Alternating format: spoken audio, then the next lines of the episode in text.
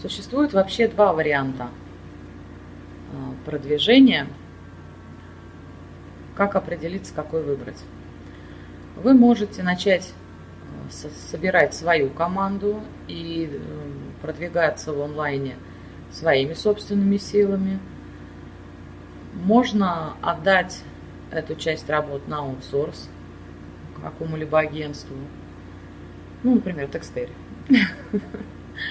А можно а, часть работ выполнять in-house, то есть силами своего нанятого сотрудника, или если у вас совсем еще небольшой бизнес, вы можете сами руководить этим проектом, а какие-то конкретные отдельные работы отдавать уже на аутсорс. Ну, например, там, рисовать инфографику, сделать видеоролик, исправить какие-то технические а, ошибки на сайте.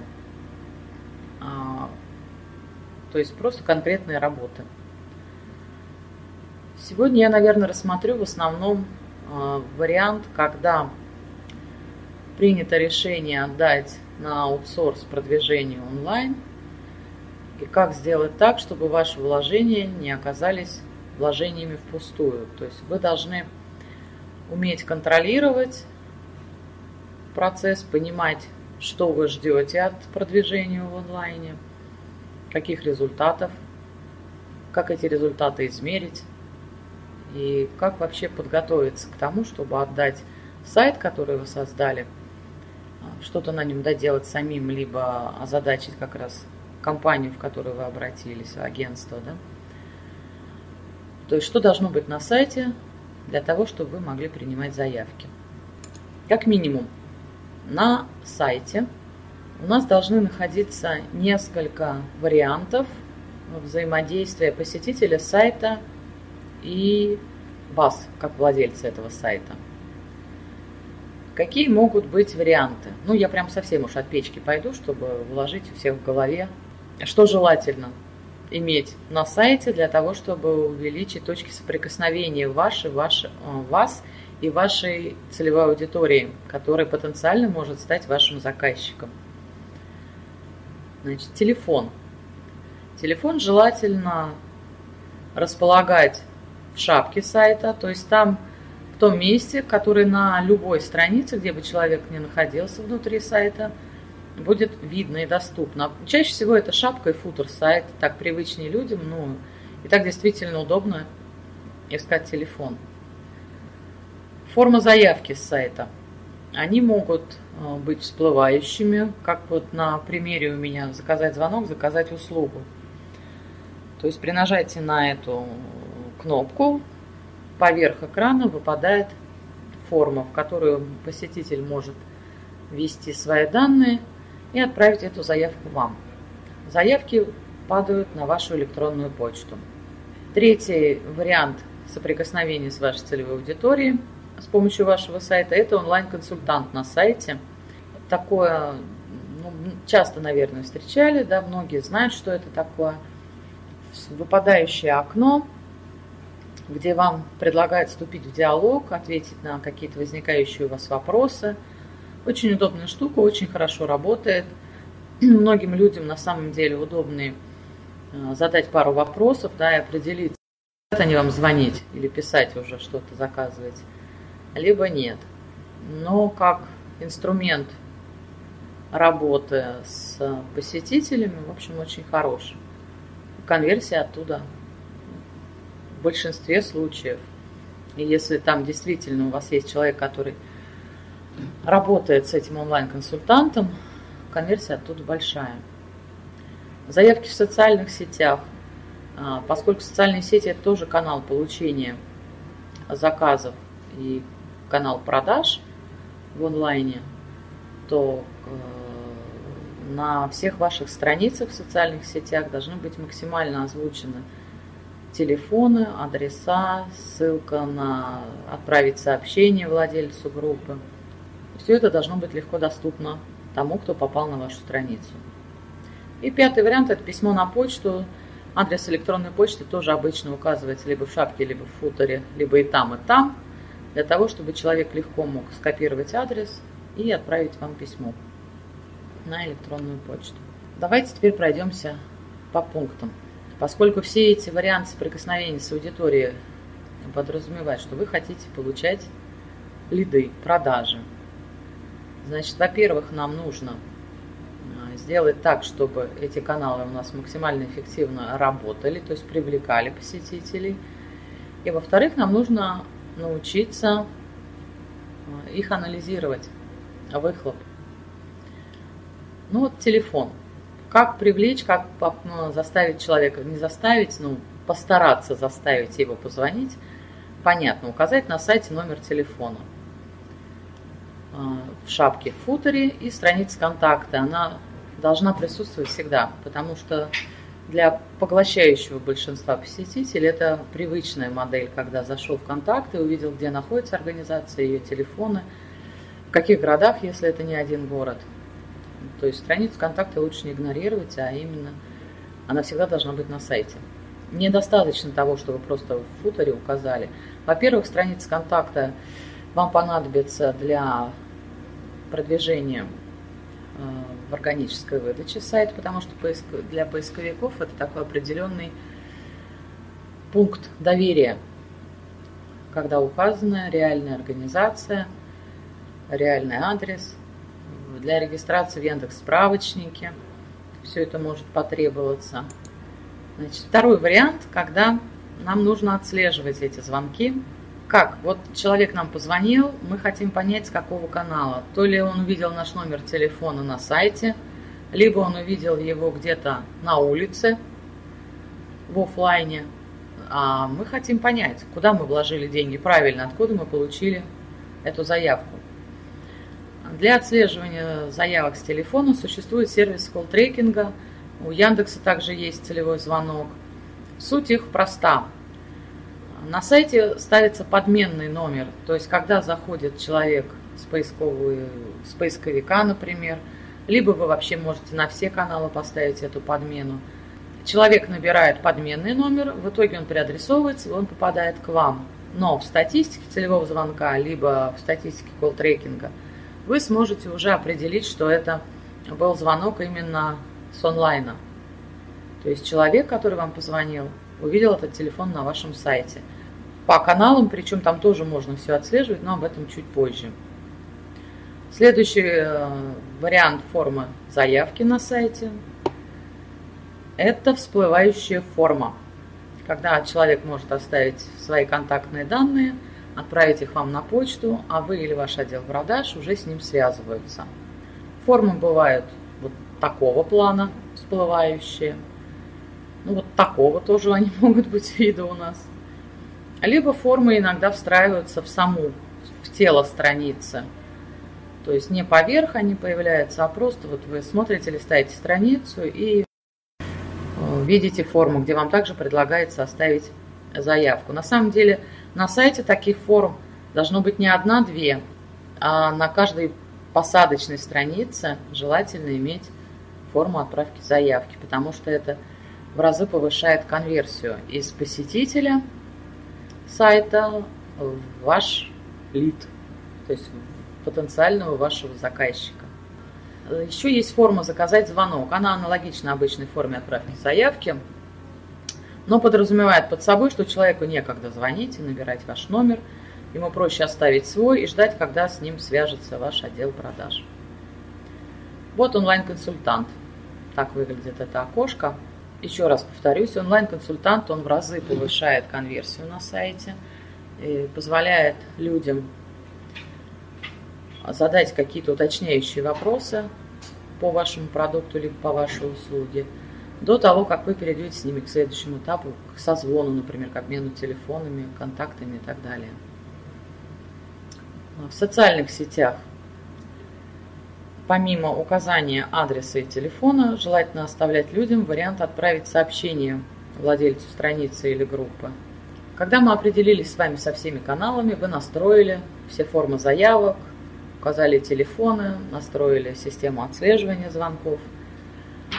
Перед вами станет проблема э, решить, кто будет обрабатывать все эти поступающие заявки.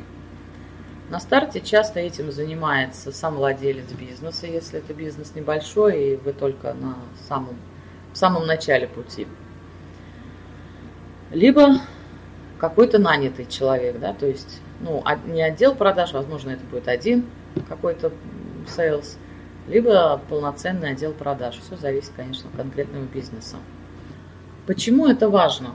То есть не просто настроить сайт, э, сайт к приему заявок, а отслеживать их обработку, потому что вы можете терять очень много заявок и заказов именно на этом этапе.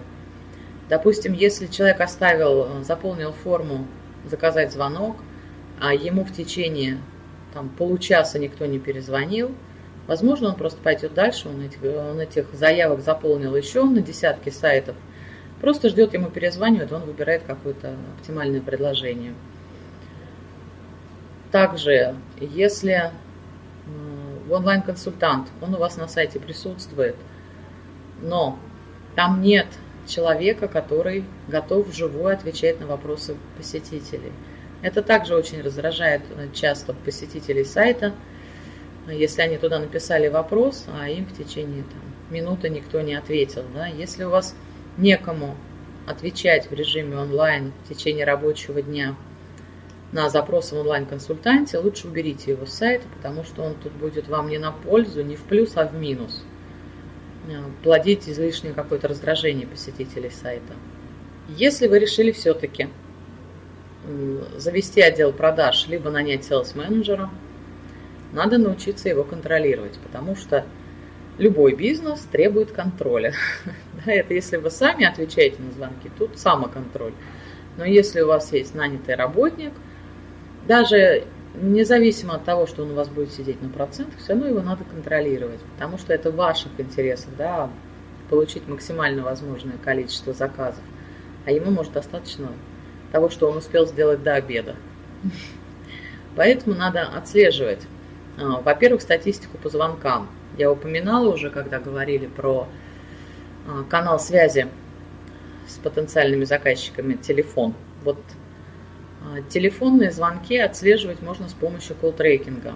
Там помимо того, что мы можем определить, с какого канала нам позвонили, во многих сервисах, практически во всех, наверное, сейчас колл-трекинг, call-touch, call-magic, везде есть возможность прослушать звонки, а, то есть э, непосредственно разговор потенциального клиента с вашим продажником или там, с кем-то из вашей организации, кто уполномочен отвечать на эти звонки. Вы можете, и там же можно проставлять статус по этой заявке. То есть, если там написано там некачественный лид, послушать эту запись и э, либо там отругать своего сотрудника за то, что он неправильно отработал этот лид, ну, либо согласиться с тем, что это был действительно некачественный лид.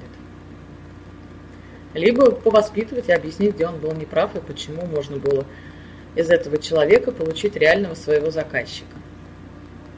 А затем нужно следить, перезвонили ли по всем заявкам с почты. Есть те заявки, которые люди оставляют а, с формы заказать звонок. То есть, если по всем ну, заявкам проставлен статус, перезвонили, результат такой-то. Окей, эти вещи тоже нужно контролировать, чтобы ни одна заявка у нас не осталась необработанной. Причем желательно время поступления заявки и звонок человеку не должны а, разрываться между собой более чем на полчаса. Пропущенные диалоги в онлайн-консультанте тоже печальная вещь. Если вы видите, что их много, то либо воспитывайте своего продажника, либо убирайте онлайн-консультант с сайта. В идеале, конечно, это внедрение CRM-системы в которую у вас будут подтягиваться уже и все звонки, и все заявки, и статусы по ним, и онлайн-консультант, все диалоги. Это очень удобная вещь для управления именно продажами. Ну, с онлайна в частности. Идем дальше.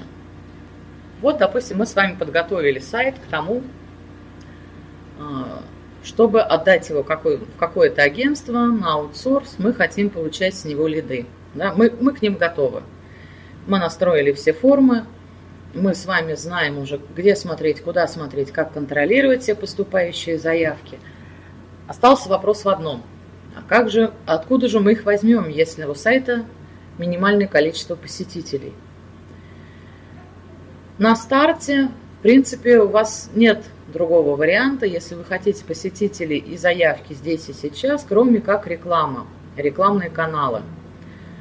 Под рекламными каналами я подразумеваю контекстную рекламу в Яндекс Директ, либо э, в Google AdWords, либо и там, и там. Также, наверное, рекламным каналом можно назвать таргетированную рекламу в социальных сетях. Это то, что может дать вам результат здесь и сейчас.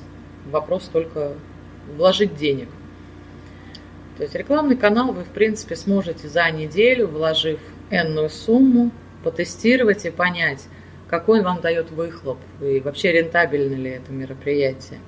Безусловно, тут, конечно же, вопрос и не столько просто в том, что положил там 10 тысяч, получил 100 заявок.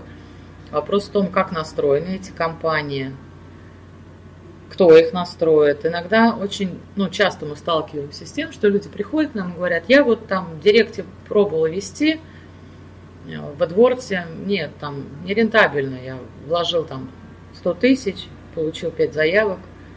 Нет, оно меня не устраивает. Здесь может быть вопрос также и в том, насколько правильно настроены эти компании, потому что там аукцион. И с этим аукционом нужно уметь работать прям я не утрирую, там действительно аукцион в контексте. Если мы подходим к этому вопросу с позиции, что а почем один клик, то тут, наверное, это неправильная постановка вопроса, потому что мы можем получить один клик и переход на сайт за 3 рубля, но это будет человек, который искал не совсем то, что мы хотим ему предложить у себя – вывод отсюда. Рекламные кампании должны быть правильно настроены, тогда они будут давать результат. Они всегда могут быть рентабельны, вопрос насколько. И до какой цифры, да, до какого процента конверсии мы можем дойти. Никакого рецепта универсального нет, все индивидуально, все зависит от ниши. Если это, допустим, окна то там перегретый аукцион, там безумные ставки. Для того, чтобы там э, выйти на рентабельность, там миллионы надо в месяц вкладывать. Да? Это конкурентная ниша, где люди живут за счет контекста. И там работает схема, чем больше денег, тем меньше цена за один клик. Есть какие-то э, ниши, которые абсолютно не конкурентны, Соответственно, там цена за клик будет меньше, конкуренции меньше, поскольку аукцион. Но, опять же, рентабельность вложений, сколько вложили, сколько получили в итоге продаж, нужно отслеживать от и до, потому что это живые деньги. И минус рекламного канала в чем? В том, что у вас сегодня кончились деньги да, на компаниях, и у вас сегодня нет заявок. И на этой печальной ноте мы переходим к следующему каналу «Органическая выдача». А, органическая выдача поисковиков именно имеется в виду, то есть Яндекс, Google, ну, остальные, в общем-то, в расчет мало берутся, Mail.ru, ну, малая-малая доля. В основном, конечно, все ориентируются на Яндекс и Google. А, если сайт правильно оптимизирован, над ним постоянно работают, на нем есть полезный пользователям контент, красиво и правильно поданы товары или услуги, которые вы предлагаете людям. Такого шанса, безусловно, высокие, у такого сайта высокие шансы э, оказаться в топе выдачи поисковиков. Но обычно эта цель достигается не за один месяц и не за два. Все зависит, конечно, от того, насколько изначально правильно спланирован сайт, насколько он оптимизирован перед тем, как его открыли для поисковых роботов. Я знаю несколько случаев, когда мы делали сайты, и прям они выстреливали очень быстро. Но такие случаи скорее исключение из правил.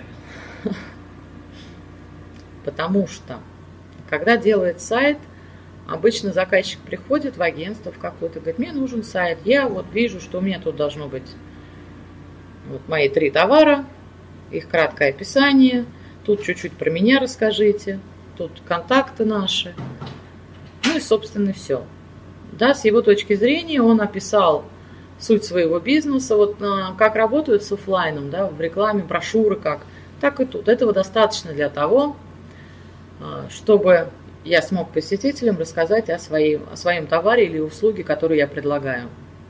На самом деле все не так. Потому что поисковики, поисковые роботы, они несколько иначе воспринимают информацию, которую мы им предоставляем в виде фактически текста. Да? Ну, сайт, по большому счету, это текст. С картинками, да, с какими-то фишками, с видео иногда. Но все-таки это текст, а именно этот текст они сканируют, э, переваривают, структурируют и выдают посетителям э, Яндекса и Гугла в виде э, информации ссылками на сайты. Насколько хорошо, насколько поисковику понравился ваш сайт, вы сможете увидеть, насколько он на первой странице находится или на десятой в ответ на запросы пользователей. Так вот, это органическая выдача, и э, для того, чтобы поднять сайт на первую страницу в топ-3, там, в топ-5, в топ-10 по определенному пулу запросов, предстоит сделать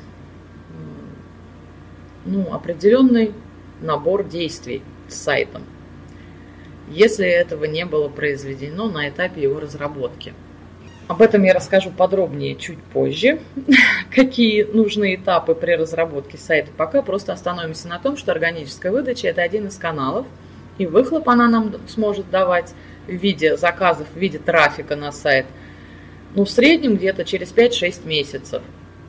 А, и эти 5-6 месяцев вы будете вкладывать в работу над сайтом – работать над ним, менять его, развивать, и только через несколько месяцев вы сможете начать получать с него лиды и заявки.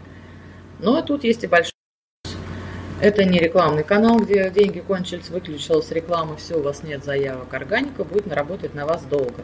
При условии, что вы будете все-таки над сайтом а, постоянно, регулярно работать. Потому что меняются поисковые алгоритмы, меняются требования поисковиков – Меняется жизнь, меняются посетители, соответственно, нам надо менять сайт, над ним постоянно трудиться.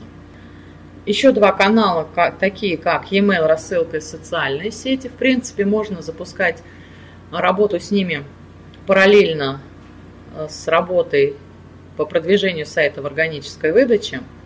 И э, социальные сети чаще всего могут начать приносить вам лиды уже прям с первых дней работы. Если вы э, не будете, не, будете не просто создав там свою группу, размещать не посты, а туда всячески привлекать людей. Привлекать – это не значит рассылать инвойсы всем своим друзьям. От этого люди устают, отказываются, и принудительные добавления в группы ничего хорошего не сделают. Они могут помочь вам на каком-то этапе увеличить вот эту вот циферку участников, количество участников в группе, но они не дадут вам заявки. А наша цель как бы не повесить себе медальку на грудь, что у меня там 5000 подписчиков в группе, да? Наша цель получить 100 хороших заявок. Поэтому, когда мы начинаем работать с социальными сетями, можно и даже нужно делать репосты в какие-то сторонние посещаемые группы, но никаких принудительных инвойсов рассылать ни в коем случае нельзя можно вызвать, наоборот, отторжение. Нужно размещать там информацию э, на заявленную в теме группы э, тему, э, название группы тему, чтобы люди понимали, что да, эта тематика им интересна. Если она им интересна, они с вами останутся. Они будут читать ваши новости, ваши посты и периодически, видя какие-то ваши предложения акции, будут у вас покупать. То есть в социальных сетях вы собираете вокруг себя аудиторию, которая потенциально может у вас купить не раз и не два, а остаться с вами на года, если все у вас пойдет удачно. E-mail рассылка – это канал, который тоже может нам здесь и сейчас приносить продажи или заявки. Важно тоже, важно только также начать ей правильно пользоваться. Никогда не покупайте какие-то базы подписчиков, да, во-первых, потому что это чревато может быть тем, что домен вашего сайта, почтовые сервера отправят навеки вечные в бан. Во-вторых, продаж вам это не принесет. Если мы просто где-то нас, насобирали какие-то адреса, и вдруг им в лоб начинаем предлагать свои услуги. Люди об этом ничего не знали, они вообще не касались ни вашего сайта, ни вашего бизнеса, никогда в жизни не соприкасались никоим образом. И им начинает валиться на почту письмо. Купите у нас красные галоши, потому что они самые красные, самые лучшие. Ну и, в общем-то, нормальный человек, видя такие письма, просто отправляет спам. Один человек спам отправил, второй человек спам отправил и так далее. И в итоге домен также в бане почтового сервера может уже оказаться, а это не есть хорошо. То есть вероятность того, что с этого адреса вы уже не сможете отправлять письма на эти а, адреса, на эти почтовые домены. Базу можно вообще выжить всю фактически. Люди отказывают, откажутся получать от вас рассылки. Поэтому, чтобы правильно стартовать ведение e-mail рассылки, нужно либо в офлайновый бизнес, если он у вас на данный момент существует – раздавать какие-то анкеты, чтобы человек добровольно вам мог оставить свой адрес. Он у вас что-то купил, а вы ему говорите, оставьте свой адрес, мы вам будем присылать свои предложения. Ну, какие еще варианты сбора баз? Если у вас нету, вот просто нет ни одного адреса, никакого вашего потенциального или прошлого клиента, можно на сайт добавить форму сбора адресов, обещая людям за это ну, какие-то плюшки. 300 рублей на первый заказ, какую-то супер инструкцию, которую нигде нельзя скачать. То есть какой-то эксклюзивчик вы им должны предложить, либо какую-то плюшку в виде подарка, в виде бонусов или промокода. А, часто люди на это идут довольно охотно, оставляют свой адрес. Таким образом у вас потихоньку собирается своя база подписчиков, по которой вы уже можете начать вести e-mail маркетинг. Если мы говорим про сайт интернет-магазина, тут вообще простор для email-маркетинга. Помимо каких-то регулярных рассылок, там один или два раза в неделю, с контентной части, описывающей ваш товар, его преимущества, производителя, все что угодно может быть интересным вашей целевой аудитории. А, рассылайте акции, новые поступления. А, и Такие рассылки, они могут вам начать приносить продажи, заявки, в общем-то, уже начиная прям с самой первой рассылки. Важно только ее правильно продумать. Ну, e-mail маркетинг это вообще тема для отдельного вебинара, поэтому пойдем немножко дальше. Все-таки основное, что нам нужно, да, на чем строится вообще продвижение в онлайне, костяк, из-за чего все это в принципе может быть рентабельно. Это продвижение в поисковой выдаче. Вот если у вас а, у сайта все плохо с ранжированием в поисковиках, то рентабельность всего этого мероприятия становится много ниже.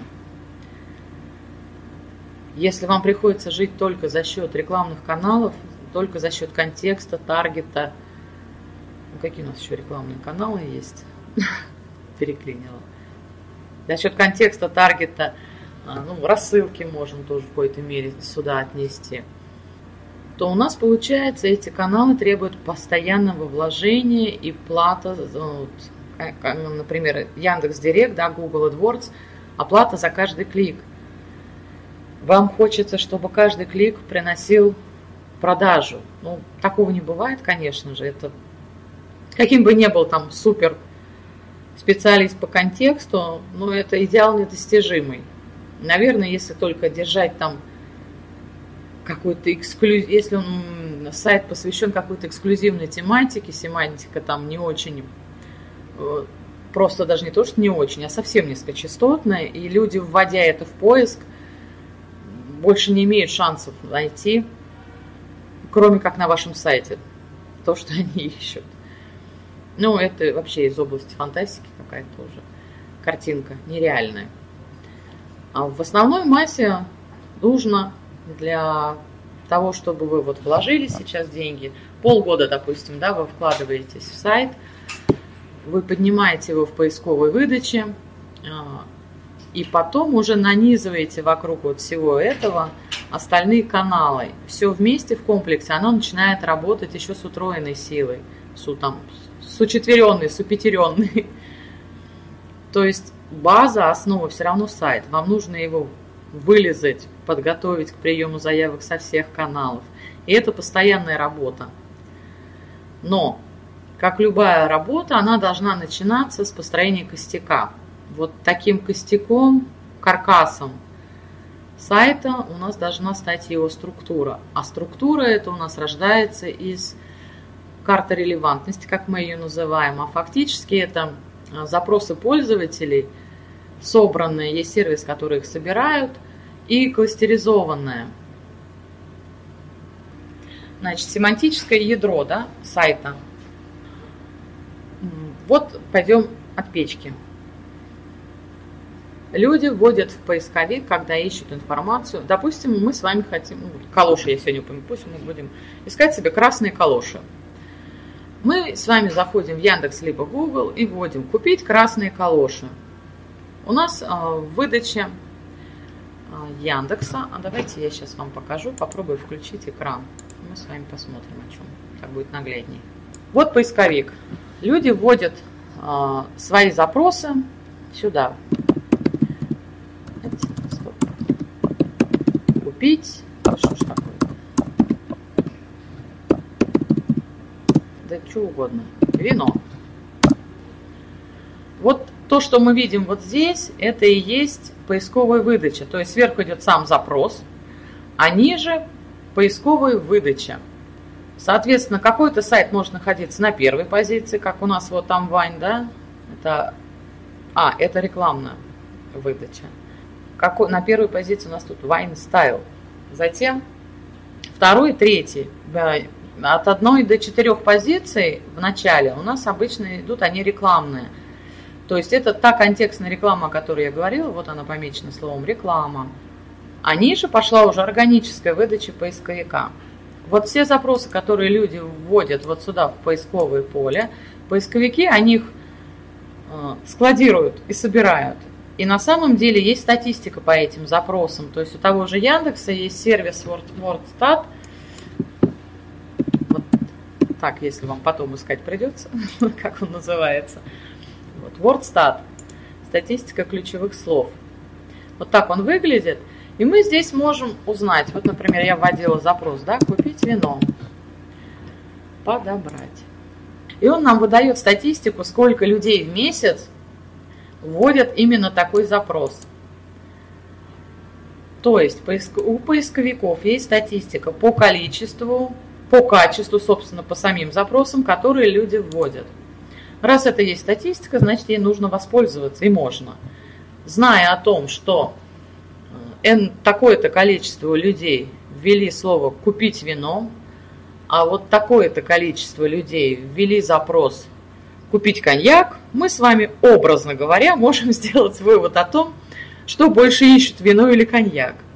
Вот, собственно, на этом и основана э, сама идея сбора семантического ядра сайта. То есть мы можем подобрать посмотреть те запросы, которые схожи с нашей тематикой. Мы их собираем через сервис WhatStat. Ну, есть масса разных сервисов, которые позволяют более а, автоматизированно это делать, не вручную по запросу.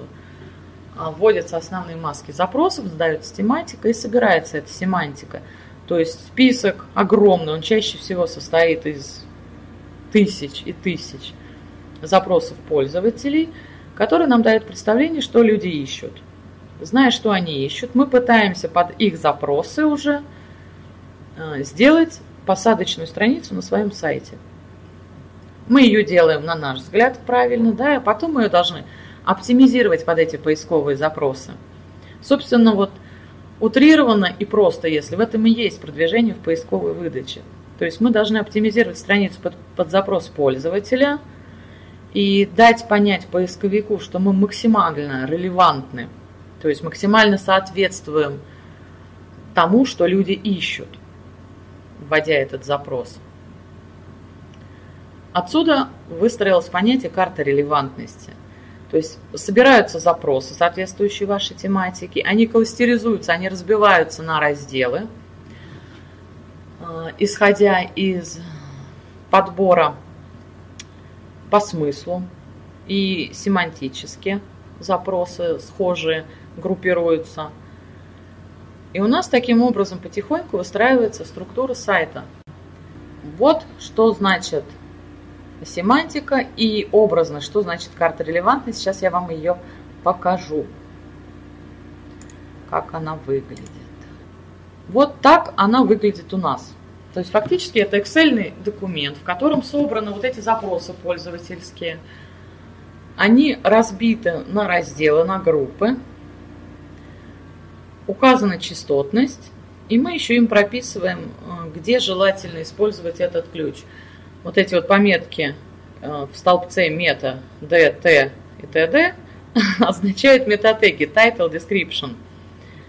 Ну, это уже частности такого поискового продвижения. В общем, в общем случае карта релевантности выглядит вот так. Запросы пользователей, разбитые на разделы, указанная частотность. В дальнейшем, рядом вот с названием IT-услуги, например, обычно мы ставим URL то есть адрес конкретной страницы сайта, если он уже существует, либо если это только проектируемый сайт, а, который мы изначально хотим сделать со структурой, которая будет максимально считываться поисковиком, а, то, соответственно, тут ничего не ставится, просто название раздела, и уже потом делаются макеты, учитывая вот эту структуру. Чуть-чуть понять не стало, что такое карта релевантности? Или еще как-то пояснить нужно? так себе. Ну, смотрите, вот, наверное, следующий слайд, может быть, еще чуть-чуть вам пояснит ситуацию. Вот Excel таблица, вот они запросы. А вот, исходя из этих запросов, структура сайта, как оно налагается. То есть, фактически, вот если мы берем раздел DJ оборудование, то в нашей карте релевантности, в этом Excel файле, есть раздел DJ оборудование, в котором к нему относятся, сейчас я обратно вернусь. То есть вот представьте, если наоборот вот отсюда идти, да, а, у сайта должен быть раздел IT-услуги в меню. А вот это, видите, уровень указан, вложенность, третий. Это означает, что вот это вот раздел виртуализация, она выпадает из этого раздела услуги. Ну или, как здесь, вот один уровень у нас идут аксессуары – а из них выпадают банкетки, стульчики, блоки питания. И под каждый из этих разделов собраны свои запросы. Раздел аксессуары, наверняка у нас там включает запросы музыкальные аксессуары. Раздел банкетки, стульчики, запросы купить банкетки, купить стульчики и так далее. То есть сначала делается таблица вот такая, а на основании нее делается, разрабатывается вот эта структура, как развернуть, что куда вложить оно рождается именно вот из карты этой. А карта рождается из собранной семантики, из запросов, которые люди вводят в поисковик и которые касаются вашей темы. Конечно же, при кластеризации, то есть когда мы разбиваем эти запросы на группы, мы их, безусловно, делим на коммерческие и информационные. Коммерческие – это те, которые непосредственно предлагают нашу услугу. То есть, например, аутсорсинг IT-услуг – это конкретно услуга, это коммерческий запрос, да? Или э, управление IT-услугами, это то, что мы предлагаем, свою услугу. А, например, запрос, как выбрать компанию для аутсорсинга. Это запрос информационный, хотя он вроде бы и включает наш запрос аутсорсинг IT-услуг, но мы его сюда не будем включать. Информационные запросы, они обычно на сайте выносятся в блок – какие-то, ну, или новостной, или статейный какой-то раздел. И именно там мы можем написать отдельную статью. Как правильно выбрать компанию для аутсорсинга IT-услуг. И расписываем там все. конечно, с той статьи сделать перелинковку вот на этот раздел IT-услуги, люди, почитав статью, перейдут на этот раздел. Но мы этого добились именно потому, что мы поделили запросы коммерческие и информационные. Если бы мы сюда, в этот раздел, попытались вписать и расписать все мыслимое и немыслимое, у нас случилась бы каша. Поисковый робот бы тоже запутался. А, по каким запросам мы хотим здесь видеть людей, на какие запросы мы, мы даем здесь ответы. То есть отработать большое количество семантики на странице, фразы, которые часто в последнее время все повторяют, это не значит, что надо написать 3 километра текста, вписав вот эти все мыслимые и немыслимые запросы туда. Это нам может иногда даже навредить, а не на пользу пойти, учитывая особенно то, что Яндекс ввел не так давно алгоритм э, Баден-Баден, и под этот фильтр, под Баден-Баден попало изрядное количество сайтов, где тексты писались просто ради текста, ради того, чтобы отработать запросы. Поисковики уже сейчас не так глупы, они видят это все. То есть должно быть, должен быть реально полезный текст, который люди зашли и прочитали. Если люди его прокрутили и начали смотреть что-то другое, значит, он им не полезен. И, собственно, из таких поведенческих характеристик и рождаются на сегодня ранжирование сайтов в поисковиках. Вот пример блога на сайте. Это блог Текстеры, где как раз отрабатываются все информационные запросы. Если мы возьмем сайт Текстеры и посмотрим на странице, например, ну, сайт Текстеры, я говорю, это, конечно, не идеал, но он максимально приближен к тому, как это видится нам какой-то идеальный сайт, да. И, собственно, он себя оправдывает, потому что трафик с поисковой выдачи у сайта Текстеры на, на сегодняшний день самый большой из всех организаций, которые занимаются продвижением сайтов. Я считаю, в общем-то, это говорит о том, что а, наша схема, она работает. Значит, информационные запросы мы отводим в блок. Тут мы отвечаем как раз на, на любые запросы пользователей, но не на те, которые звучат как комплексное продвижение сайта, а, заказать услугу e-mail рассылки. Эти запросы коммерческие, и они все будут отрабатывать в соответствующем разделе сайта. Все остальное информационное выносится в блог, пишется под них статья. Люди, а, заходя с поиска, ее читают, если она действительно полезна и интересна, они остаются на вашем сайте и идут уже по вашему каталогу и так далее, смотреть, лазить, оценивать ваши услуги. Дальше. Вот вы запустили продвижение в органике, вы посмотрели, вам сделали карту релевантности, у вас работает контекстная реклама, вы начали отправлять e-mail рассылки – как оценить эффективность того или иного канала? Для этого нужно научиться читать статистику. Каким образом? Вы можете посмотреть статистику по посетителям своего сайта. Для этого существует э, Яндекс Метрика и Google Analytics. Тут, наверное, вопрос привычки, кому э, что нравится, кому что ближе – а еще лучше научиться разбираться и в том, и в другом, потому что две системы статистики лучше, чем одна. У вас всегда есть шанс отловить, если где-то в одной системе произошел сбой, в другой вы можете увидеть реальную картину происходящего. Вот на скрине у меня э, это статистика из Яндекс Метрики по одному из сайтов, с которыми мы работаем. В Яндекс Метрике вы сможете увидеть количество переходов из поисковых систем. Прямые и внутренние переходы – это значит, прямыми заходами, когда человек ну, просто вбил в адресной строке адрес вашего сайта.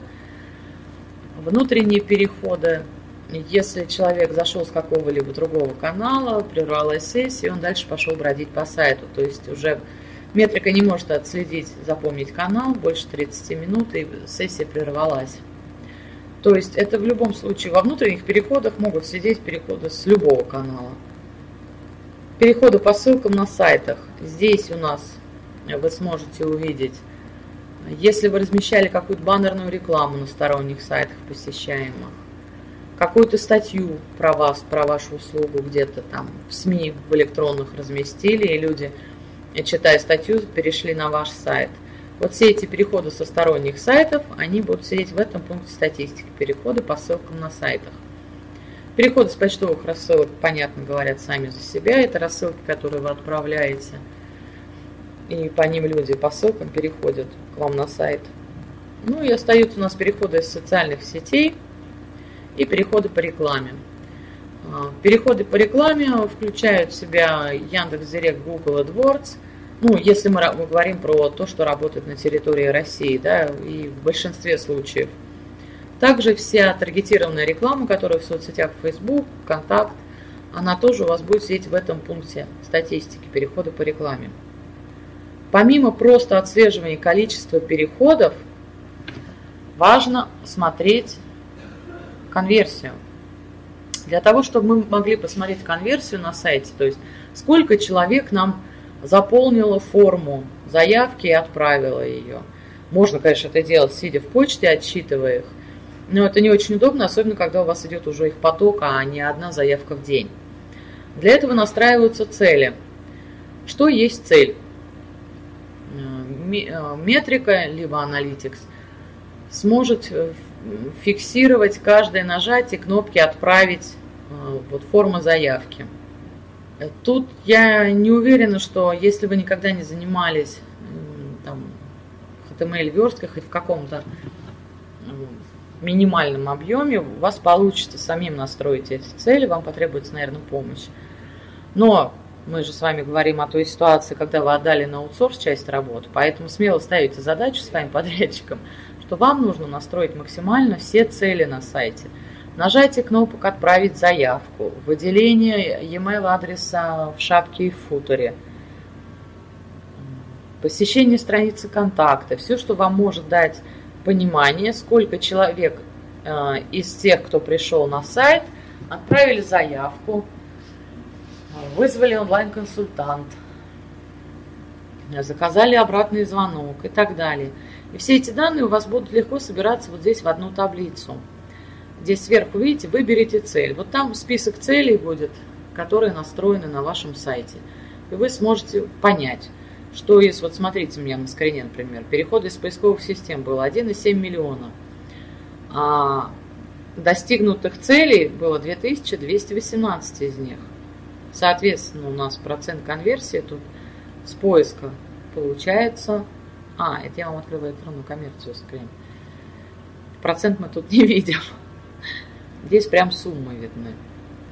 То есть, а, если мы перешли, настроили цель, здесь мы видим количество отработанных этих а, целей. Либо, если у нас интернет-магазин, еще можно настроить здесь такую вещь, которая называется электронной коммерцией. И вы в Яндекс Метрике, либо в Google Аналитиксе будете видеть не просто достижение нажать, количество нажатий кнопки «Отправить заказ», но и сумму заказа, если это интернет-магазин.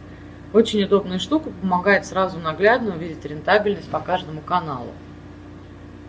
Далее, когда мы посмотрели с вами метрику, мы поняли, ну вот, допустим, вернемся сюда, мы видим, что наибольшее количество покупок в данном, да, на данном сайте у нас совершается а, с переходов из поисковых систем – с почтовых рассылок, переходы по ссылкам на сайтах, они есть, но они не идут ни в какое сравнение с цифрой покупок с поиска. Соответственно, можно сказать, что, ну, понятно, поиск хорошо он отрабатывает, ну, допустим, что такое с почтовых рассылок, там 112 всего у нас продаж. Это ни о чем, и зачем нам с этими рассылками заморачиваться? Логика неверная, потому что Посмотрите на цифру, например, внутренние переходы. Видите, там 1355 покупок. А в этих внутренних переходах наверняка сидит приличное количество тех, кто однажды зашел с почтовой рассылки. Он мог посмотреть, уйти до того момента, когда, допустим, он где-то случайно не увидел рекламу, догоняющую его, рекламную кампанию ретаргетинг. По ней он кликнул, зашел, купил. Но если бы он когда-то не прочитал вашу рассылку, ему бы и в голову не пришло кликнуть на вашу рекламу и в итоге купить у вас товар. Если человек когда-то в социальной сети наткнулся на пост, он не покупал, он не переходил в соцсети и не делал заявку оттуда. Но он сидит в вашей группе, он читает ваши посты, он проникается вашей культурой и эстетикой – и в итоге в один прекрасный день, когда ему нужно что-то из вашего ассортимента, он про вас вспоминает, вводит в поисковик запрос, отыскивает ваш сайт выдачи, заходит и покупает. Я это веду к тому, что все каналы важны. И не нужно смотреть на эти цифры вот так в плоском варианте, что если у нас переходы из поисковых систем показывают максимальную цифру по количеству продаж, то остальные каналы надо игнорировать. Нет, не надо. Они все работают в связке. И если выключить один канал, ну, например, социальные сети, да, всего ничего продаж. Если мы их уберем, мы потеряем огромную, огромный пласт своей аудитории, которая потенциально покупает и покупает и покупает. Да, они, возможно, не заходят напрямую с а, социальной сети, они заходят с поиска, или они заходят по прямому заходу. Но мы эту аудиторию должны вокруг себя удерживать с помощью социальных сетей, с помощью почтовых рассылок. Они тоже формируют наш образ и информируют о всех о делах наших текущих, о их наших потенциальных покупателей. И плюс к тому еще смотрим, что внутренние переходы, эта цифра, она существенна уже по сравнению с поиском, да, а там сидят, трудно сказать, э, точно, какой процент там из социальных сетей, из почтовых рассылок, но он там точно есть, и он не маленький. Как бы вот внутренний переход – это такие точно не отслеженные каналы. И ради эксперимента, конечно, можно. Мы на самом деле проводили такие эксперименты, выбирали один канал, уменьшалось количество внутренних переходов вот этой цифры на сайте – и уменьшалось общее количество продаж. Убирали канал самый малоэффективный. То есть все каналы работают в связке, они работают друг на друга. И каждый из них нужно просто стараться улучшать, и тогда общее количество заявок у нас будет неуклонно расти. Это принято называть омниканальностью. А, а, в общем-то, это, наверное, все, о чем я хотела сегодня рассказать. Давайте с вами тогда перейдем к вопросам. Я, в общем-то, готова на них ответить на все, что смогу. Да, по инфозапросу вы о нас узнали. Я говорю, на сайте Текстеры а, на блог идет основная масса запросов. А потом уже они преобразовываются очень часто в наших а, клиентов со временем. Как правильно построить пути клиента в товарном бизнесе? А, пути клиента имеется в виду, как правильно продумать каким образом заполучить продажу. Да? Товарный бизнес – это интернет-магазин. Ксения. Да? Правильно я понимаю? Товарный бизнес. Интернет-магазин? Интернет-магазин. Ну, это вообще глобальная тема. Пути клиента. Ну, изначально сайт, да, структуру правильно выстраиваем для того, чтобы максимально отработать все разделы сайта. То есть, например, ну, чем у нас занимается? А может, вы свой какой-то конкретный пример, что продаете? Ну, бытовую технику, например, да, у нас с вами интернет-магазин бытовой техники. Мы должны выстроить структуру каталога. Вот каталог в интернет-магазине – это основное, вокруг чего должно у нас видеться все остальное. Собираются запросы, телевизоры, холодильники по брендам, максимально выстраиваются фильтры – и вокруг этого все и крутится. Блог для интернет-магазина тоже важен, как репутационный, как средство для отработки информационных запросов. Но в интернет-магазине, конечно, в основном все устраивается вокруг каталога. Также немалую часть в интернет-магазине должны занимать соцсети и email рассылка. Даже она не в чистом виде рассылка, а триггерные сообщения, настройка. То есть вы сделали заказ, должно прилететь письмо на почту. Заказ там оплачен письмо на почту. Это все настраивается автоматически. Вот эти триггеры для интернет-магазина важны. Заказ отправлен, заказ получен. Через две недели все ли у вас хорошо, довольны ли вы товаром, оставьте, пожалуйста, нам отзыв на сайте. Поскольку отзывы тоже очень важны и для продвижения интернет-магазина, ну и для вашей репутации человек понимает, что вы беспокоитесь, довольны ли вы его товаром. Какие тематики сложнее всего для продвижения? Сложнее всего для продвижения высококонкурентные тематики, естественно. То есть тут нет, в принципе, все равно, что продвигать. А, айтишную компанию, торгующую серверами, или хлебзавод. Здесь важно смотреть конкуренцию в этой нише, какие там сайты, какой у них траст, давно ли они там сидят в топе. То есть, в принципе, нету... Сложно продвигать, наверное, знаете, какие тематики? Где длинные продажи. Ну вот, кстати, Текстер, в общем-то, пример этого. То есть у нас же нет такого, что, ой, прочли, классно, сейчас я к вам приду. Все-таки ценники у нас не тысяча, не две. Да? Не то, что человек может сиюминутно позволить себе придумать, сказать, а, сейчас попробую. Вот у нас был такой публичный кейс с вертолетами. Вот, вот это сложная тематика, да, там очень длинный период принятия решения, подготовки и прочего. А и информации человеку для того, чтобы принять решение о покупке, нужно получить много. Соответственно, в таких тематиках как раз ну, без блога вообще не обойтись. Там описывается все максимально, все, что только можно описать человеку и помочь ему в принятии решения, склонить его именно в сторону нашу. Как алгоритм Королев может повлиять на сайт? Алгоритм Королев на сайт не может повлиять никак, потому что это алгоритм поисковый. На положение сайта в поиске он может повлиять, я думаю, только положительно.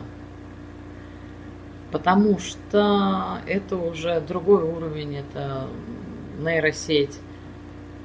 С помощью этого алгоритма, я надеюсь, что выдача Яндекса станет лучше. А нам с вами нужно продолжать работать над сайтами, просто стараться давать людям максимально полезную информацию о своем продукте и немножко ее структурировать, распределяя правильно по страницам. А Королев уже разберется. Будут ли еще вебинары по данной тематике? И это, наверное, вопрос к нашему маркетингу. Я думаю, если какие-то у вас есть конкретные предложения, запросы о том, на какую тему следующие вебинары хотели бы вы что-то услышать, э, скорее всего, нужно написать Евгении Крюковой или Тимуру Фахрединову.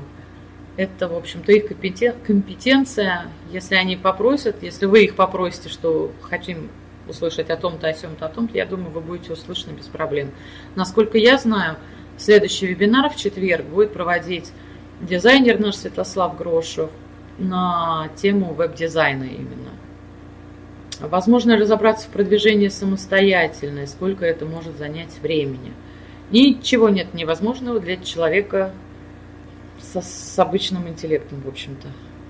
Можно. Читайте блог Текстера. Занять времени это может. Ну, я 4 года в Текстере, и 4 года я с этим разбираюсь, честно, потому что поисковики меняют постоянно алгоритмы, меняются условия жизни, меняются технологии э, сайтов, да, самих их построения. Все меняется, тут надо постоянно учиться.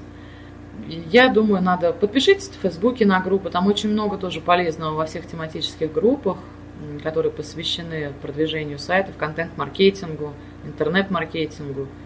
Можно много полезного оттуда вылавливать. А так разобраться это только на практике, я думаю, получится. Стоит ли наряду с интернет-магазином делать лендинг на отдельные товары со ссылками на основной сайт? Так, интернет-магазин. Знаете, я думаю, есть смысл в некоторых ситуациях. Если эти товары у вас какую-то отдельную группу выведены, например, у вас какая-то акция проводится, а, либо они какого-то одного бренда, который у вас по хорошей цене, то есть на такие вещи можно делать лендинг и выводить туда товары. Ну, плюс к тому товару же у вас в любом случае, если это интернет-магазин, и он организован технически и структурно, как интернет-магазин, они все равно будут в каталоге присутствовать. Плюс к тому вы их выведете на отдельную посадочную. А, и на эту посадочную вопрос только в том, на эту посадочную вы откуда трафик планируете собирать? С контекста вообще без проблем. Если вы хотите на эту посадочную собирать поисковый трафик, тогда вам нужно просто в обычном каталоге, да, вот каталог, раз это интернет-магазин, объединить эти товары в группу, посмотреть, как они ложатся туда именно смыслово и семантически. И вот эту группу каталога одного можно оформить как посадочную. Ну вот мне кажется, так можно поступить. То есть, в принципе, ничего в этом критичного нет. Продажа, покупка недвижимости за границей. Какие каналы взаимодействия в приоритете? Имеется в виду, вы ориентируетесь на целевую аудиторию в России, да, Ольга, которая хочет купить недвижимость за границей. То есть на тех людей, которые в России находятся, мы смотрим. Если мы ориентируемся именно на тех, кто находится в России и хочет купить недвижимость за границей, соцсети тут вам в помощь однозначно. А затем тот же самый поисковый трафик.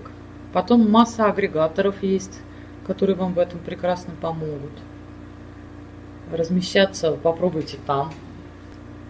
Какие еще у нас тут могут сработать каналы?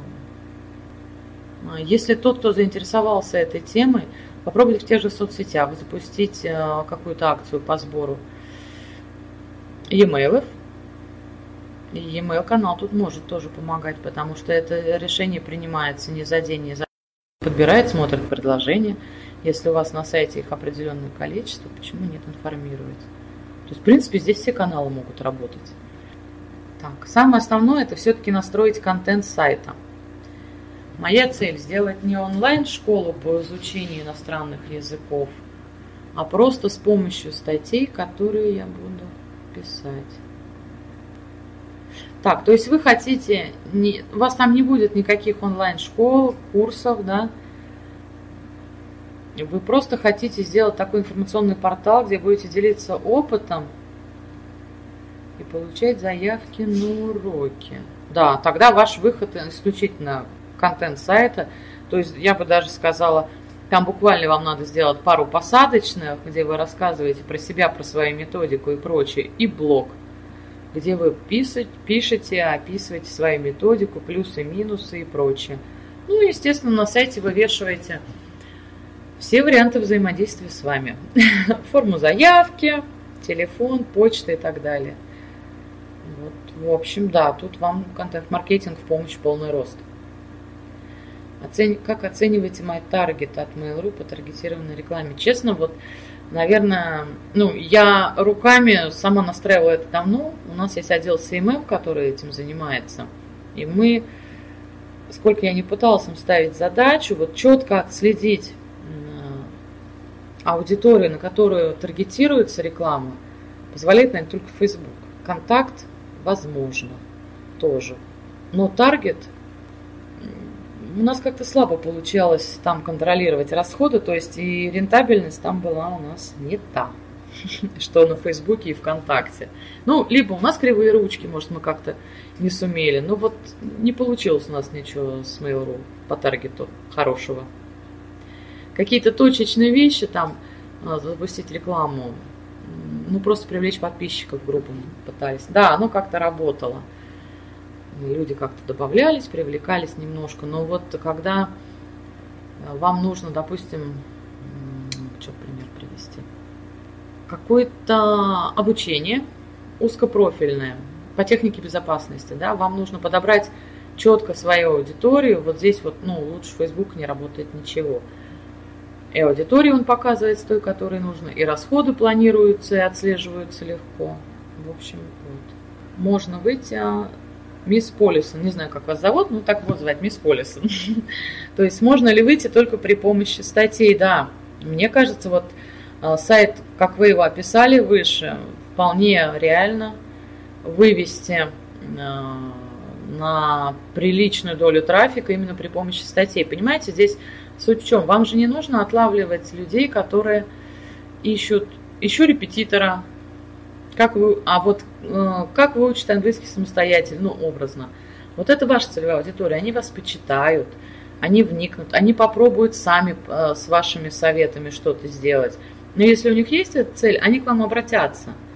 То есть у вас будут идти запросы на сайт низкочастотные, но они будут абсолютно ваши целевые. Там только вопрос, я думаю, будет в сроке, когда э, начнут к вам стучаться и говорить, ой, у меня вот это не получается, а помогите, а вы можете? Вы скажете, да, я вам сейчас все расскажу на пальцах. Вот, мне кажется, это ваш путь сто процентов. А лендинги вообще... Да, лендинг вообще бесполезна SEO-оптимизация. Но под лендингом мы понимаем одностраничник, да, это одна единственная посадочная страница. Там не SEO-оптимизация. Лендинги очень часто оптимизируют под запросы, но эти запросы используются в контексте то есть для рекламы. И делают лендинги чаще всего именно для контекстной рекламы, либо для э, рекламы соцсетей под таргет затачивают. Они тоже, их имеет смысл делать под определенные запросы, они даже на самом деле со временем э, индексируются, и какой-то трафик начинает приносить с органики. Ну, конечно, это не сравнить с сайтом, потому что там, где много страниц в индексе, там огромное количество запросов – и, соответственно, другие цифры по трафику. А лендинг имеет смысл оптимизировать под запросы, ну, по которым вы собираетесь вести ту контекстную рекламу, потому что очень хорошо работает, если мы делаем лендинг, э, ну давайте, красные калоши мы продаем, соответственно, мы подобрали пул запросов, по которым будем вести контекст. Это калоши красные, калоши красные в горошек, калоши красные со шнурками – и эти запросы мы стараемся, в идеале, если это будут вообще подзаголовки с якорями на лендинге, и вы будете, а, где у вас идет раздел «Калуши красные в горошек» и фотка, ставите якорь на лендинге и ведете именно с контекста прямо туда. То есть человек ввел запрос «Калуши красные в горошек», хоп, и он именно видит на лендинге ту часть страницы, где он «Калуши в горошек». То есть лендинг оптимизирует под запрос контекста часто. Вот SEO, SEO это все-таки оптимизация поисковая, да? SEO нет смысла особо. На лендинге важнее а, удержать внимание пользователя, то есть вести его по странице от и до. От того, как он начал читать информацию на нем, до того момента, как он дошел до формы заявки, которые должны быть на лендинге в куче разных мест. А, стоит ли свой блог по теме начинать в сегодняшних реалиях или лучше с опыт-группы? А, смотрите, мне кажется, эти два процесса можно запараллелить. Вы же все равно собираетесь писать что-то, да, либо это соцсети, либо это блог. То есть вы пишете какой-то текст, который будет полезен вашей целевой аудитории. Поскольку блог на сегодня слепить самому довольно просто, вы можете купить домен, развернуть на нем WordPress, любой шаблон бесплатный, и под себя дооформить чуток. В общем-то, это делается абсолютно легко и просто, доступно любому. И начинаете публиковать туда написанные вами тексты. Эти же тексты, поскольку они у вас уже готовы, вы просто репостите в соцсетях. Там у вас анонс, у вас часть аудитории в соцсетях, параллельно у вас индексируется потихоньку ваш блог, то есть со временем у вас и с поиска пойдет какой-то трафик, потому что статьи проиндексируются, и они будут вам приносить поисковый трафик. И параллельно у вас идет работа в соцсетях. А усилия вы прикладываете ровно одинаково. Ну, за, не считая того, что вы репостите материал в два места. Пишете вы их один раз. Мне кажется, вот так будет оптимально в данном случае. Надеюсь, была вам немного полезна. До свидания.